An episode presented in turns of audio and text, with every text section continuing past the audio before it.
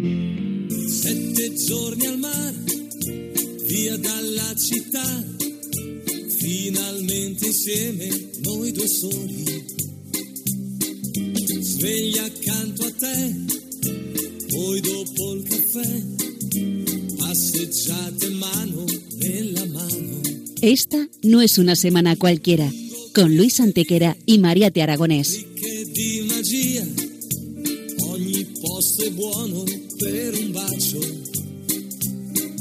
Hola a todos, bienvenidos una vez más al programa Esta no es una semana cualquiera en Radio María, con un servidor de ustedes Luis Antequera. y Mariate Aragonés. dolce quando vuoi, con la prontatura che ti dona più che mai.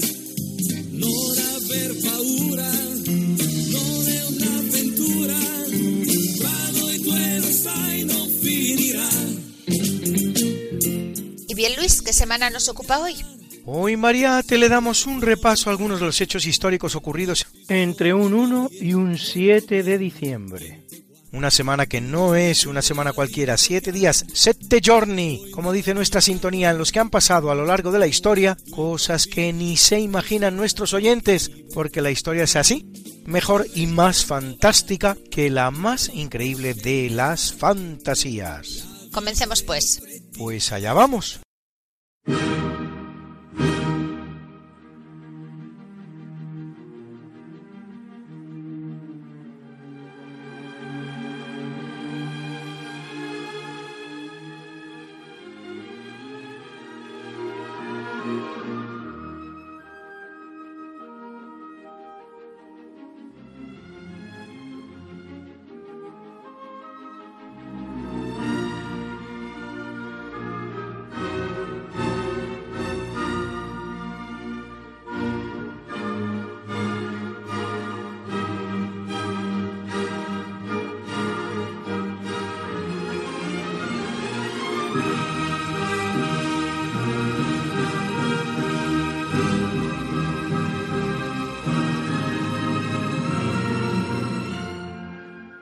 es una fecha aciaga por lo que a la actividad sísmica de la Tierra se refiere, ya que se conoce la irrupción de un terremoto tan pronto como 362 en la ciudad de Nicea, en la que 37 años antes había tenido lugar el primer concilio ecuménico de la Iglesia. En 805 tiene lugar otro sismo en la ciudad persa de Sistán, en 1562 es en la española ciudad de La Vega Vieja, en la isla de la Española en América, donde se produce un nuevo movimiento. En 1611 la catástrofe se ciñe sobre la isla japonesa de Hokkaido y en 1859 un nuevo movimiento sísmico borra del mapa la ciudad de Shamaki en Azerbaiyán.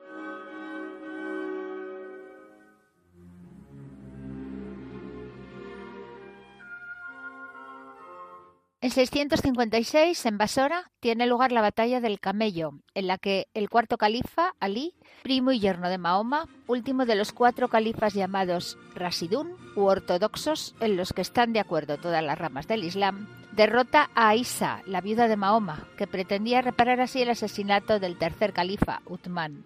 La batalla se encuadra en el marco de la que se dan llamar la primera de las cuatro grandes fitnas, palabra árabe que significa separación, dispersión. Una dispersión que tendrá lugar precisamente en la sucesión de Ali, disgregando el mundo islámico en dos grandes ramas irreconciliables. De un lado los suníes, seguidores de Muawiyah I, de la familia de los omeyas. De otro los chiitas, seguidores de los hijos de Ali, Hassan y Hussein.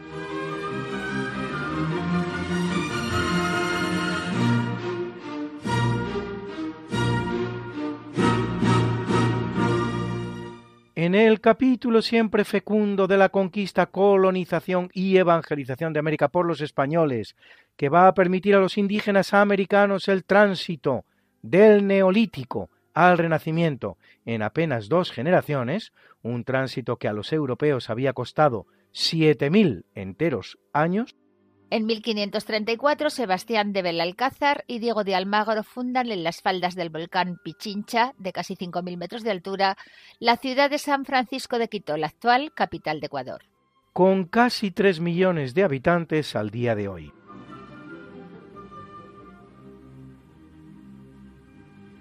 y con ocasión del descubrimiento de las más fabulosas minas de plata del mundo, que proveyeron entonces más del 50% de la plata existente en el planeta, en 1546 el español Juan de Villarroel funda la ciudad de la Villa Imperial de Potosí, en la actual Bolivia, que será en el siglo XVII una de las ciudades más grandes del mundo y hasta dará nombre a una moneda muy valiosa que justifica el famoso dicho vale más que un Potosí. Su riqueza fue tal que se dice que para la procesión del Corpus Christi de 1658 se sustituye el empedrado de las calles hasta la iglesia de los Recoletos por barras de plata. Haciendo posible todos ellos y muchos más tres siglos de pax hispana sin precedentes en la historia americana, la cual, una vez que España abandone el escenario, conocerá más de dos centenares de conflictos, tanto civiles como entre vecinos.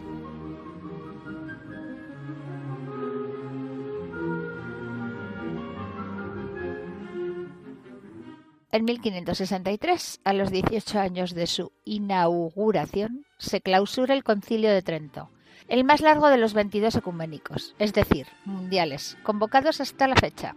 Celebrado para dar una respuesta al rampante luteranismo, pone los pilares de la mal llamada contrarreforma, cuando más que una contrarreforma constituye una auténtica reforma de la Iglesia, cediendo, en un nuevo ejemplo de escasabilidad propagandística, a la que realizan las iglesias alemanas protestantes va a celebrar 25 sesiones repartidas en tres periodos y en él, entre otras muchas cuestiones que dan cuenta de la auténtica reforma global acometida, se reafirma el credo niceno constantinopolitano. Se declaran las dos fuentes de la revelación, a saber, tradición apostólica y sagradas escrituras. Se determina la Vulgata como versión oficial de la Biblia. Se fija la doctrina del pecado original. Se adopta la doctrina sobre los sacramentos y sobre el santísimo sacrificio de la misa se reforma el clero y las órdenes religiosas, se reafirma el celibato sacerdotal y se condena el concubinato en eclesiásticos. Se reafirman tanto la existencia del purgatorio como la veneración de santos y reliquias y se encomienda al Papa la elaboración de un catecismo y la revisión del breviario y del misal.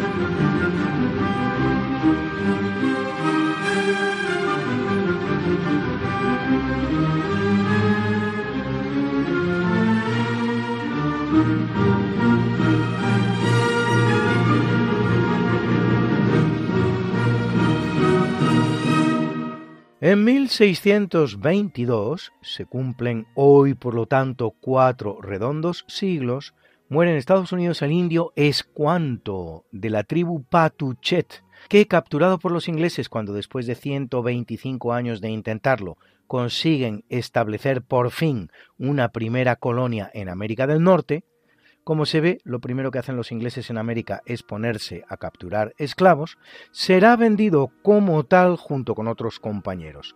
Adquirido en Málaga por unos monjes franciscanos, estos, de acuerdo con las leyes españolas según las cuales los indígenas americanos son súbditos del rey y por lo tanto ciudadanos libres, lo liberan y no solo eso, sino que le dan formación. Vuelto a América, como su tribu ha sido ya exterminada por los ingleses, se incorpora con los Wampanoags, que lo envían a estrechar contactos con los propios colonos que lo habían capturado, a los que Escuanto servirá de intérprete e instruirá en los conocimientos que los indígenas tienen de la región.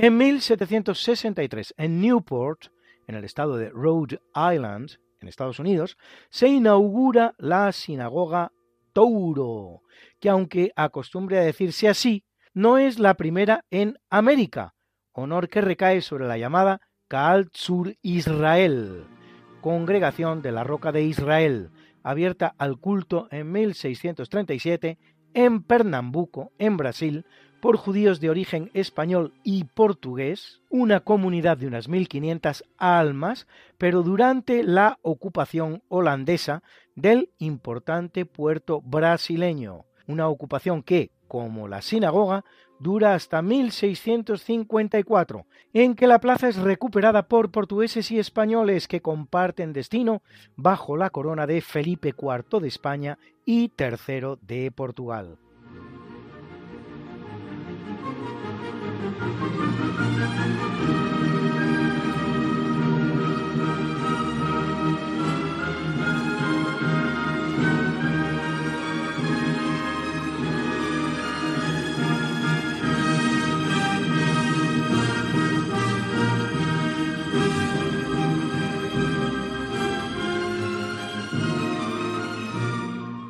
Y ahora una breve pausa musical con un cantante muy querido de este programa, Pedro Sánchez Quintana.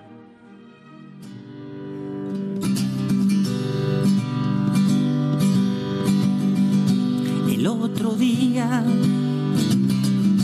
te vi en el parque,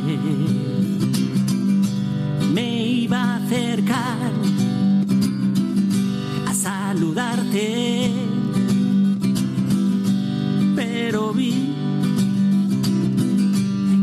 andaba mal. Vi tu cara poca esperanza. Y vi en tus ojos falta de confianza. Y empecé a recordar aquellas canciones cuando invocábamos a la libertad. Nos íbamos a comer el mundo, nos íbamos a hacia la libertad.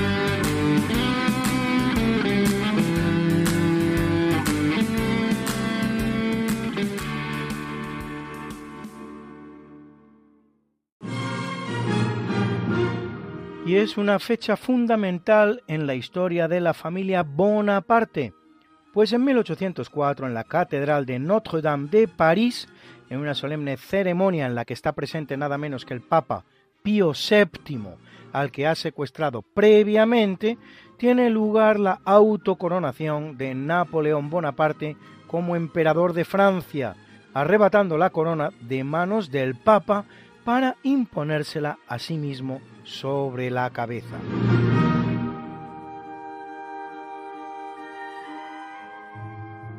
Un año después, en 1805, en la batalla de Austerlitz, en la actual Chequia, también conocida como la batalla de los tres emperadores, Napoleón derrota a los ejércitos de la llamada Tercera Coalición, que forman la Gran Bretaña de Jorge III, la Austria del emperador Francisco II y la Rusia del zar Alejandro I.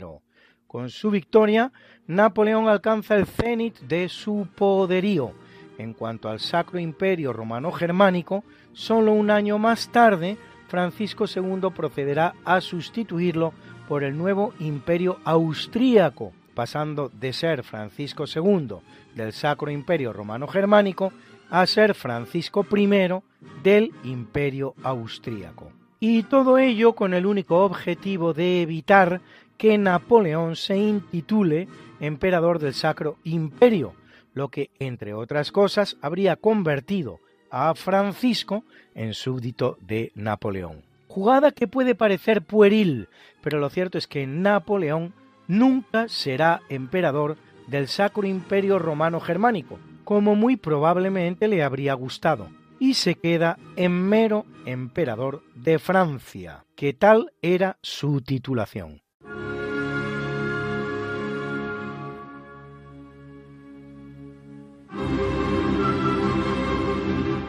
En 1808, Napoleón entra en Madrid, lo hace para restablecer en el trono a su hermano José I, que ha tenido que abandonar la capital ante el avance de los ejércitos hispanos desde el sur después de la gran victoria del general Castaños en Bailén, primera derrota de los ejércitos imperiales napoleónicos. El dominio francés en la península nunca será total, haciendo exclamar al emperador francés que la campaña española había sido la plus grande bêtise de ma vie la tontería más grande de mi vida.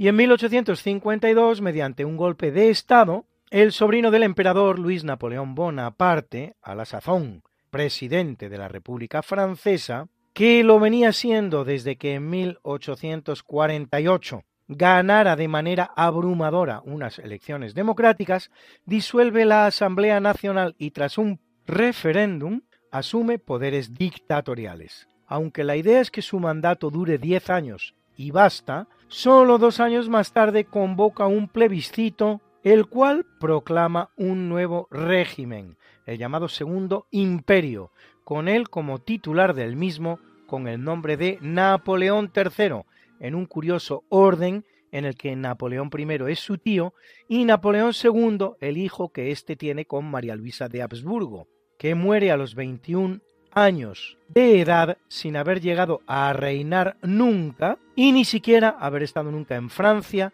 desde que la abandonara recién nacido, ni conocer a su padre. Un imperio que durará hasta 1870 en que con la derrota de Francia en la guerra franco-prusiana se proclama la Tercera República Francesa y él ha de exiliarse con su esposa, la emperatriz española Eugenia de Montijo, cosa que hará en Inglaterra, concretamente en Camden Place en Chiselhurst.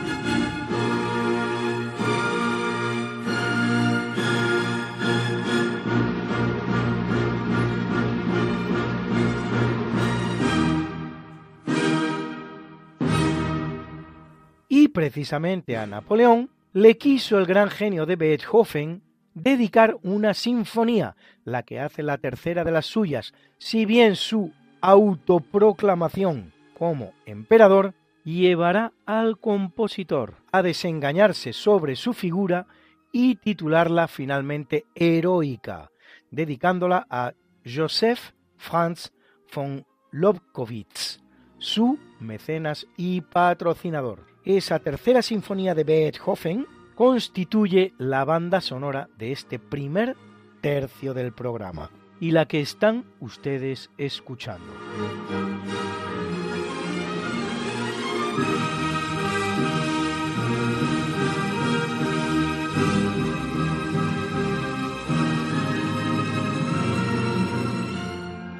En 1823, en un discurso ante el Congreso, el presidente norteamericano James Monroe marca los principios de lo que será la política exterior de Estados Unidos, ideados por su secretario de Estado, John Quincy Adams, a los que se da en llamar la doctrina Monroe y se resume en la frase América para los americanos, por la cual los Estados Unidos no permitirán que las potencias europeas se inmiscuyan en los asuntos de ningún país americano. La doctrina será de facto una declaración contra España, que por esas fechas está perdiendo sus virreinatos continentales y apenas va a conservar un imperio insular en América.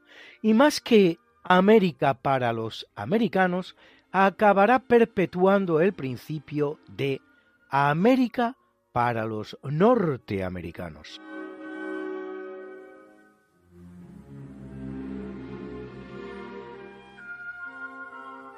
En 1791, tras fallecer a las 0 horas 55 minutos del día anterior, Wolfgang Amadeus Mozart es enterrado en el cementerio de San Marx de Viena, en una tumba comunitaria simple, que no es, contrariamente a lo que se cree, una fosa común, sino un enterramiento que comparten unas decenas de personas. Procedimiento bastante común entonces en Austria entre personas de un cierto nivel social. Solo unos pocos minutos antes de morir todavía se hallaba escribiendo las notas que componen una de las obras más bellas del arte, no solo de la música, y que hoy nos acompañarán en el obituario.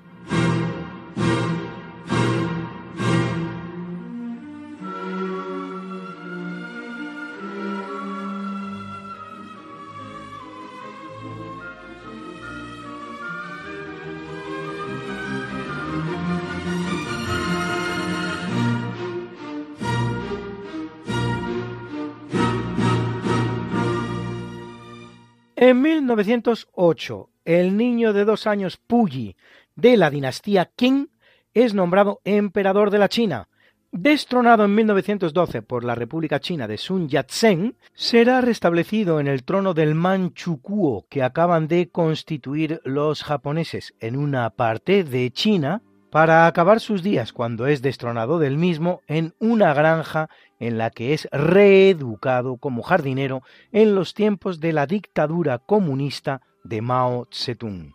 Su vida inspirará una de las grandes películas del cine, El último emperador, de Bernardo Bertolucci, ganadora de nada menos que nueve Oscars, la sexta película más galardonada con este tipo de premios de la historia, después de Titanic, Ben Hur y El Señor de los Anillos, El Retorno del Rey con 11 y Lo que el viento se llevó y West Side Story con 10.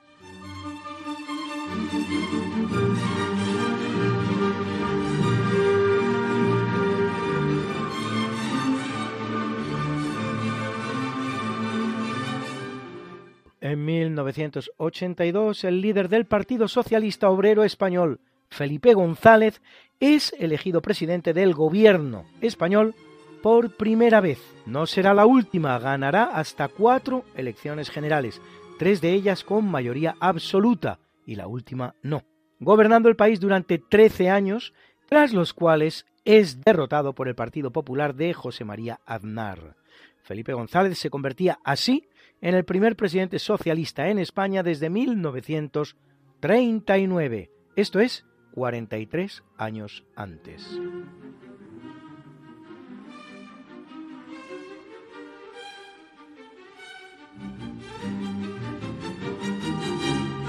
En 1983 el cantante norteamericano Michael Jackson estrena el videoclip de la canción Thriller un videoclip que logrará tal impacto mundial que en 2009 el Congreso de los Estados Unidos lo declara patrimonio histórico del país. Sonaba así.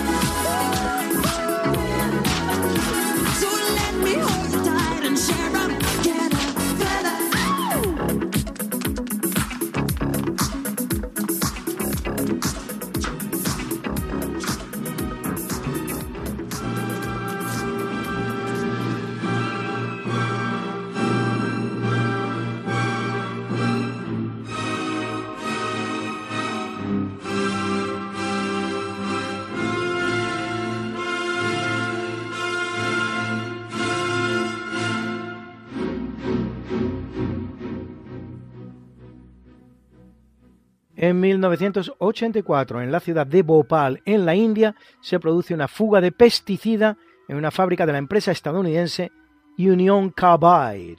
El accidente producirá entre 10.000 y 25.000 muertos y más de medio millón de afectados.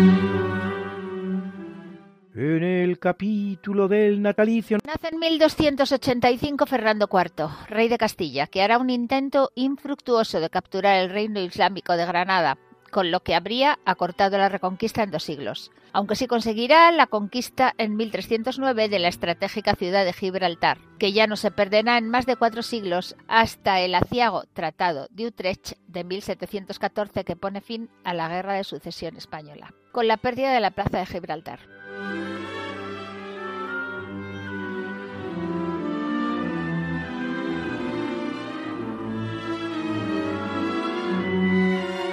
Nace en 1753 Francisco Javier Balmis, médico español, organizador junto con Salvani de la primera campaña de vacunación a nivel mundial, la llamada Real Expedición Filantrópica de la Vacuna, realizada desde 1803 hasta 1806 por todo América, Filipinas, China y Japón, financiada personalmente por Carlos IV, una verdadera proeza de la medicina preventiva, que de haber realizado un británico o un francés, figuraría hoy en todos los anales de la medicina y habría dado lugar ya a varias películas. Hasta 750.000 personas serán vacunadas en todo el mundo. Sobre ella, el propio Jenner, que le debe a Balmis buena parte del éxito de su descubrimiento, escribiría No me imagino que los anales de la historia contengan un ejemplo de filantropía tan noble y tan extenso como este.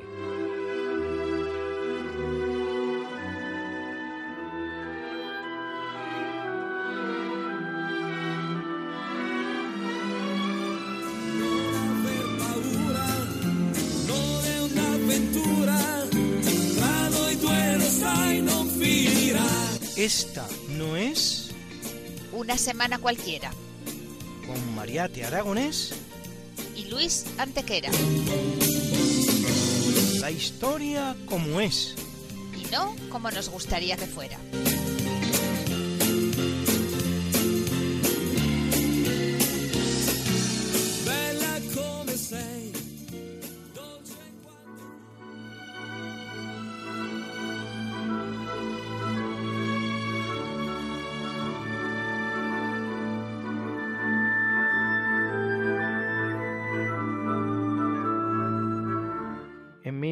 1825, hijo de Pedro IV de Portugal, que separa Brasil de Portugal para convertirse en el primer emperador del Brasil como Pedro I, nace Pedro II, que será emperador desde los cinco años de edad en que su padre abdica y se exilia en Europa, y hasta 1889 en que, a pesar de su elevada popularidad, es derrocado por la República de Deodoro da Fonseca, al que apoya la burguesía brasileña, contraria a la abolición de la esclavitud que acababa de realizar Pedro II, y ello a pesar de ser Brasil uno de los últimos países en hacerlo. Por cierto que en Brasil la esclavitud de indígenas será legal hasta el año 1757 en que la prohíbe el marqués de Pombal. Compárese con España, donde fue ilegal desde la mismísima llegada de los españoles al Nuevo Mundo. Durante el reinado de Pedro II, Brasil alcanzará el más alto grado de desarrollo que haya alcanzado nunca. Pedro acabará sus días como su padre, exiliado en Europa.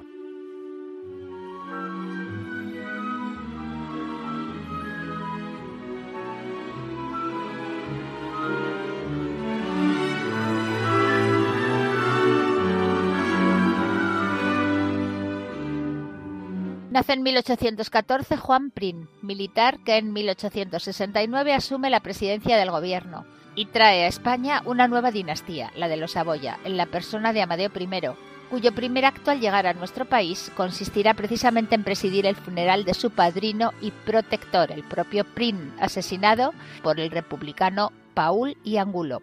Magnicidio instigado por el duque de Montpensier, pretendiente él mismo también al trono español. Una investigación reciente especula con la idea de que Prim no moriría de resultas del atentado, sino que tras llegar vivo a su casa habría sido definitivamente rematado por asfixia mediante un almohadón o estrangulado, lo que da nueva vida a la profecía que había emitido en el Congreso poco antes de ser asesinado. Todavía no se ha hecho la bala que acabe con mi vida. Y es que efectivamente no habría sido una bala la que lo hiciera, sino un almohadón.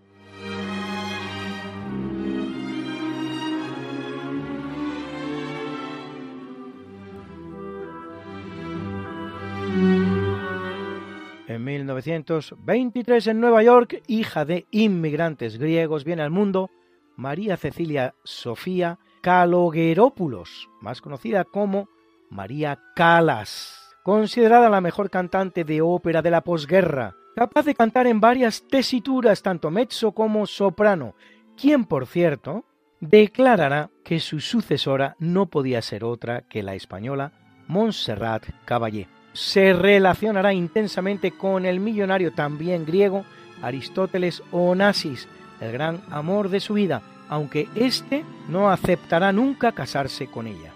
Con Alfredo Kraus cantará la que es probablemente la mejor versión que se haya hecho nunca de la Traviata. Es igualmente recordada su interpretación de Medea con la también española Teresa Berganza.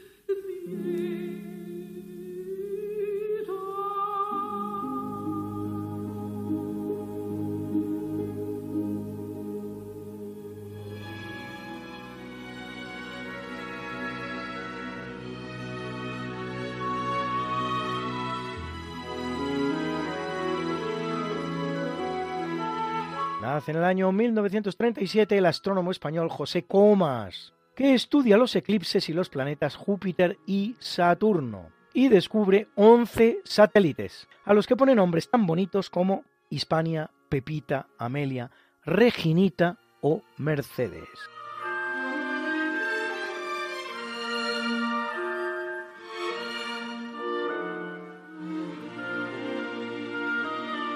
Ve la luz en 1979 la preciosa actriz y cantante alemana Yvonne Katterfeld, a la que han visto ustedes en títulos como La Bella y la Bestia y canta así de bonito.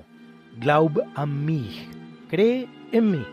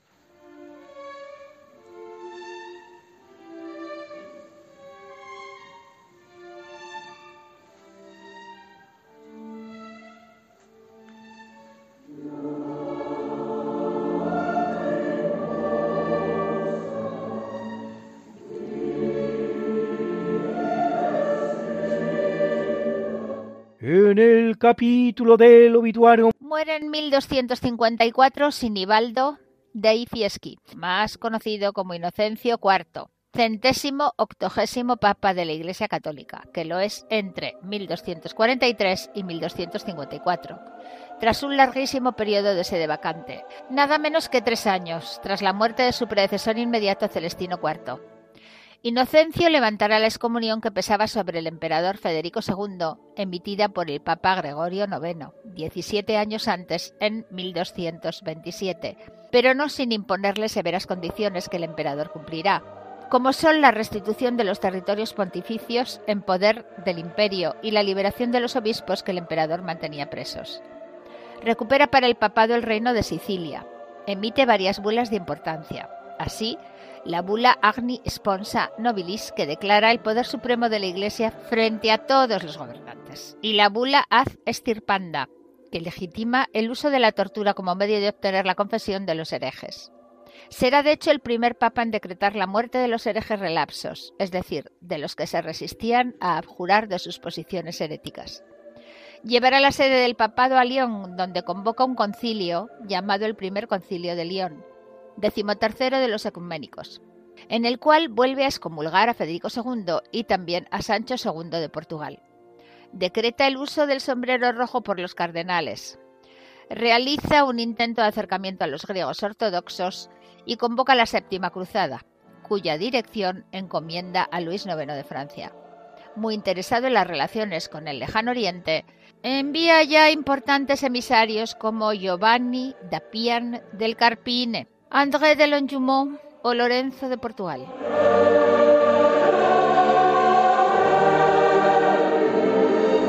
Mueren dos de los grandes soldados españoles de todos los tiempos, de los muchos soldados españoles grandes de la historia.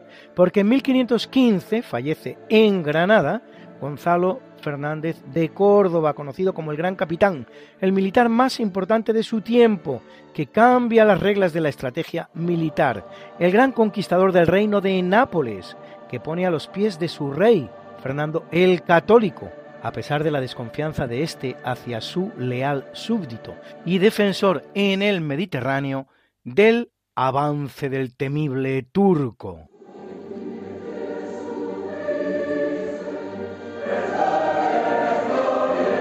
Y en 1547 lo hace el conquistador español del imperio azteca, Hernán Cortés.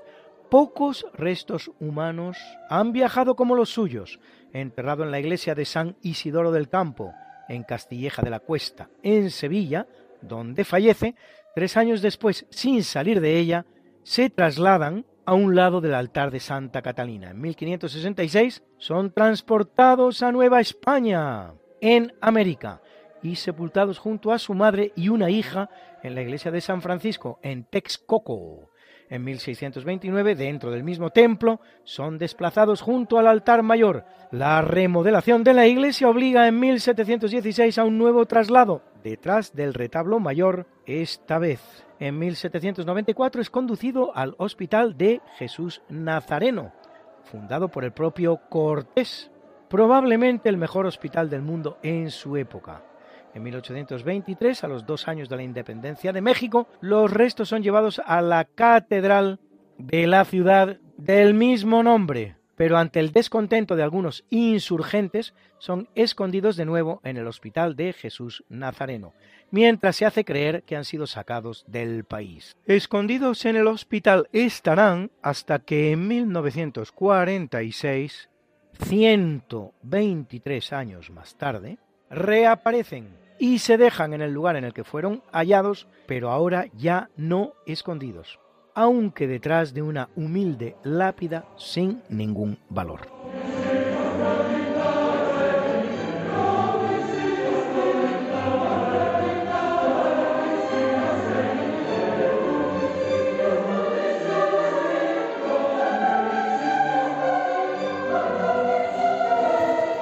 En el año 1594 fallece el flamenco Gerard Kremer, más conocido por su nombre latinizado Gerardo Mercator, cartógrafo y geógrafo que concibe una nueva proyección para su uso en los mapas, vigente todavía al día de hoy, consistente en que las líneas de longitud se representan paralelas, lo cual resulta muy útil para la navegación, pero desfigura los territorios e incluso desdimensiona unos frente a otros. Como caso clásico siempre se menciona Groenlandia, que aparece grande como África, cuando en realidad es inmensamente más pequeña. En general, se achican los territorios cercanos al Ecuador y se agrandan más cuanto más lejanos están de él.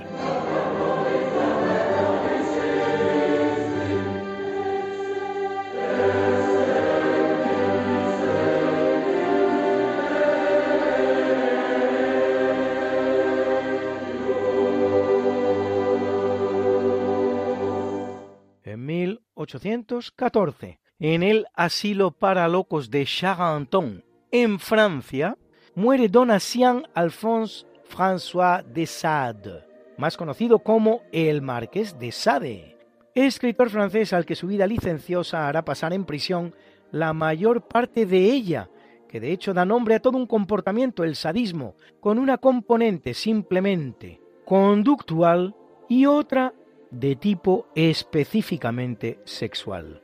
Entre sus obras es particularmente relevante la novela llamada Justine, que le lleva al manicomio, novela prohibida, pero que circula ampliamente de manera clandestina, admirada de grandes literatos como Flaubert, Dostoyevsky, Rimbaud o Apollinaire, quien declara a Sade el espíritu más libre que jamás haya existido.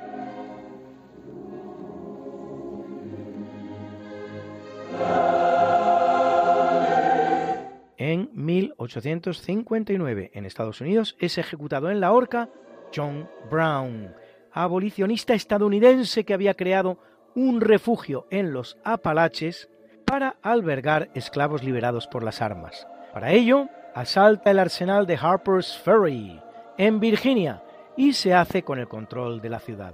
Detenido finalmente por el ejército, será acusado de traición y asesinato, y ahorcado. La definitiva abolición de la esclavitud por Abraham Lincoln aún tardará cuatro años en llegar, 1863. Primero para los estados del sur, con los que los del norte, donde mandaba Lincoln, estaban en guerra, y luego para toda la nación.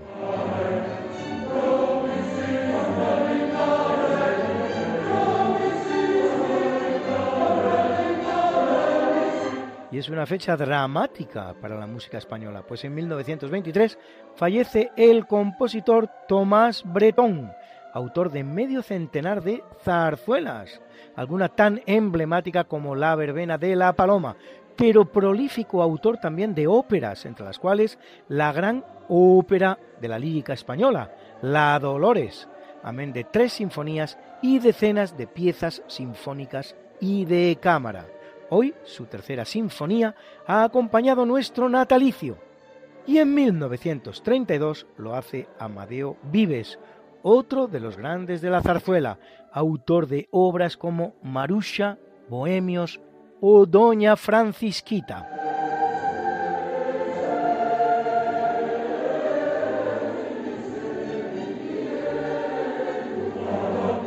Y hoy en ese ratito mágico que nos regala cada semana sin faltar nunca a su cita con todos nosotros, Alberto Hernández, conocemos la figura de un hombre nacido para sobrevivir en los tiempos gloriosos de la historia de España, un superviviente nato, ya lo van a ver ustedes, Francisco de Cuellar.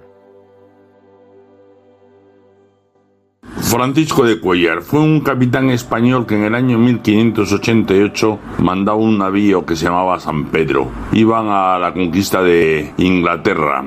Él pertenecía al escuadrón de Castilla. Pero su barco quedó atrasado porque tenía problemas y entonces rompió la formación y se dedicó a repararlos. Cuando se reincorporó al convoy, fue depuesto, llevado al barco San Juan de Sicilia y condenado a la muerte por desobedecer las órdenes del almirante. Pero no le llegaron a ejecutar. Empieza la batalla, por así decirlo de alguna manera, contra Inglaterra, pero los fuertes vientos y demás obligan a los barcos a que cada uno vaya por donde pueda. La nave en que va nuestro capitán con dos más le hacen llegar al norte y bueno, da la vuelta por Escocia y cuando ya baja para España por Irlanda, otro temporal ya destroza las tres naves y se van contra la costa. Él agarrado a un tablón y lo que son las cosas de la vida con el auditor que había condenado a muerte, consigue llegar a las costas de Irlanda. Allí se da cuenta que los irlandeses están matando a los españoles, encuentra 400 cadáveres que han sido sacados por los irlandeses y devorados por lobos, zorros y cuervos. Así que se esconde y se va a refugiar en una abadía pero en esta abadía se encuentra que los monjes han huido y hay colgados 12 españoles. Así que continúa el viaje Bueno, se encuentra irlandeses de todo tipo, buenos, malos, a unos le roban y le asaltan, otros le dicen cómo puede huir. Mm, Resumiendo, se junta con otros españoles y se va en busca de un señor irlandés que es favorable a los españoles. O'Rourke, que era su nombre, al menos como le llamaban los españoles. Y este en su villa, en su castillo, pues se le busca refugio con otros españoles, se dirigen hasta un barco que está por allí que se llama el Girona, que iba buscando supervivientes. Pero nuestro capitán está tan débil que no puede llegar al barco. Afortunadamente para él, porque todos sus compañeros morirán en el barco ese en otro naufragio. Así que con ocho españoles más siguen al norte y se van a ver al señor de McClatney, como ellos le llaman. Y este les aloja en su castillo, pero los ingleses, advertidos, mandan 1.300 hombres contra ellos. Los irlandeses huyen a las montañas, pero se quedan allí defendiendo a los españoles el castillo. Y ocho son contra 1300. Y después de 17 días de asedio, los ingleses no les queda más remedio que retirarse.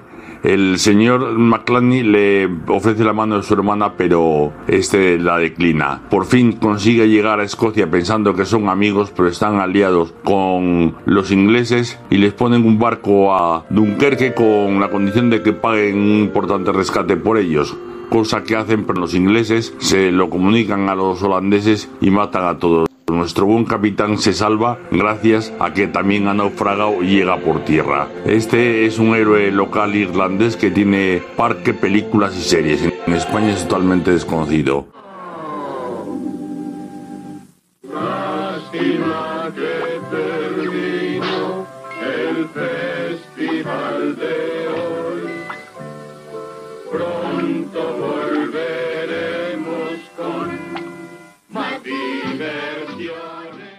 Una vez más se nos acaba el programa entre las manos, pero ya saben. La historia no está para que nos guste o no, está para aprender de ella. No es derecho de nadie borrarla. Nos pertenece a todos. Anónimo.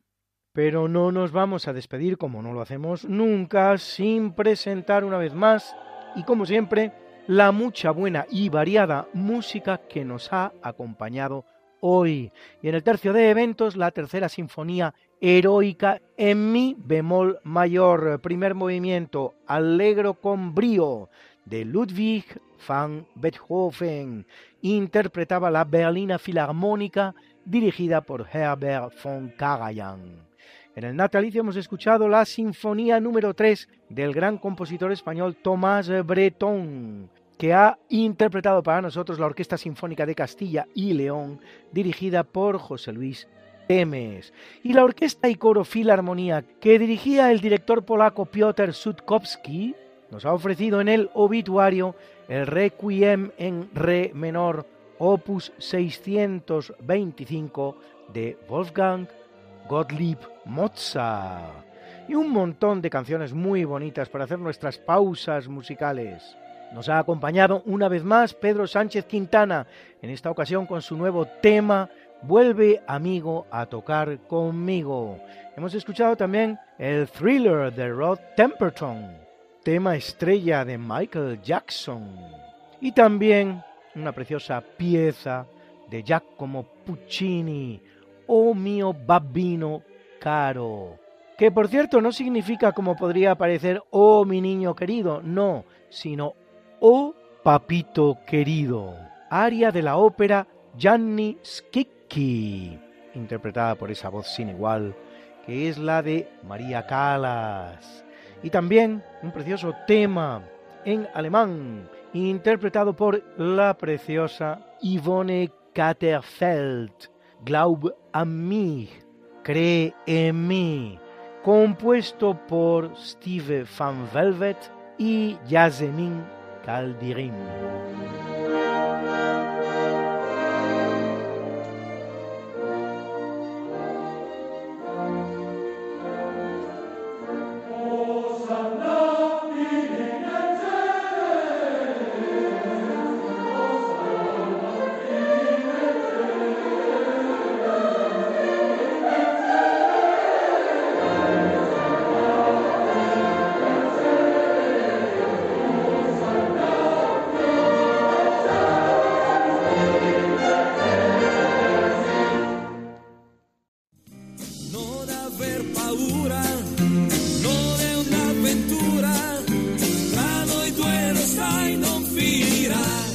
Es una semana cualquiera, a que teníamos razón, La historia, ¿cómo es?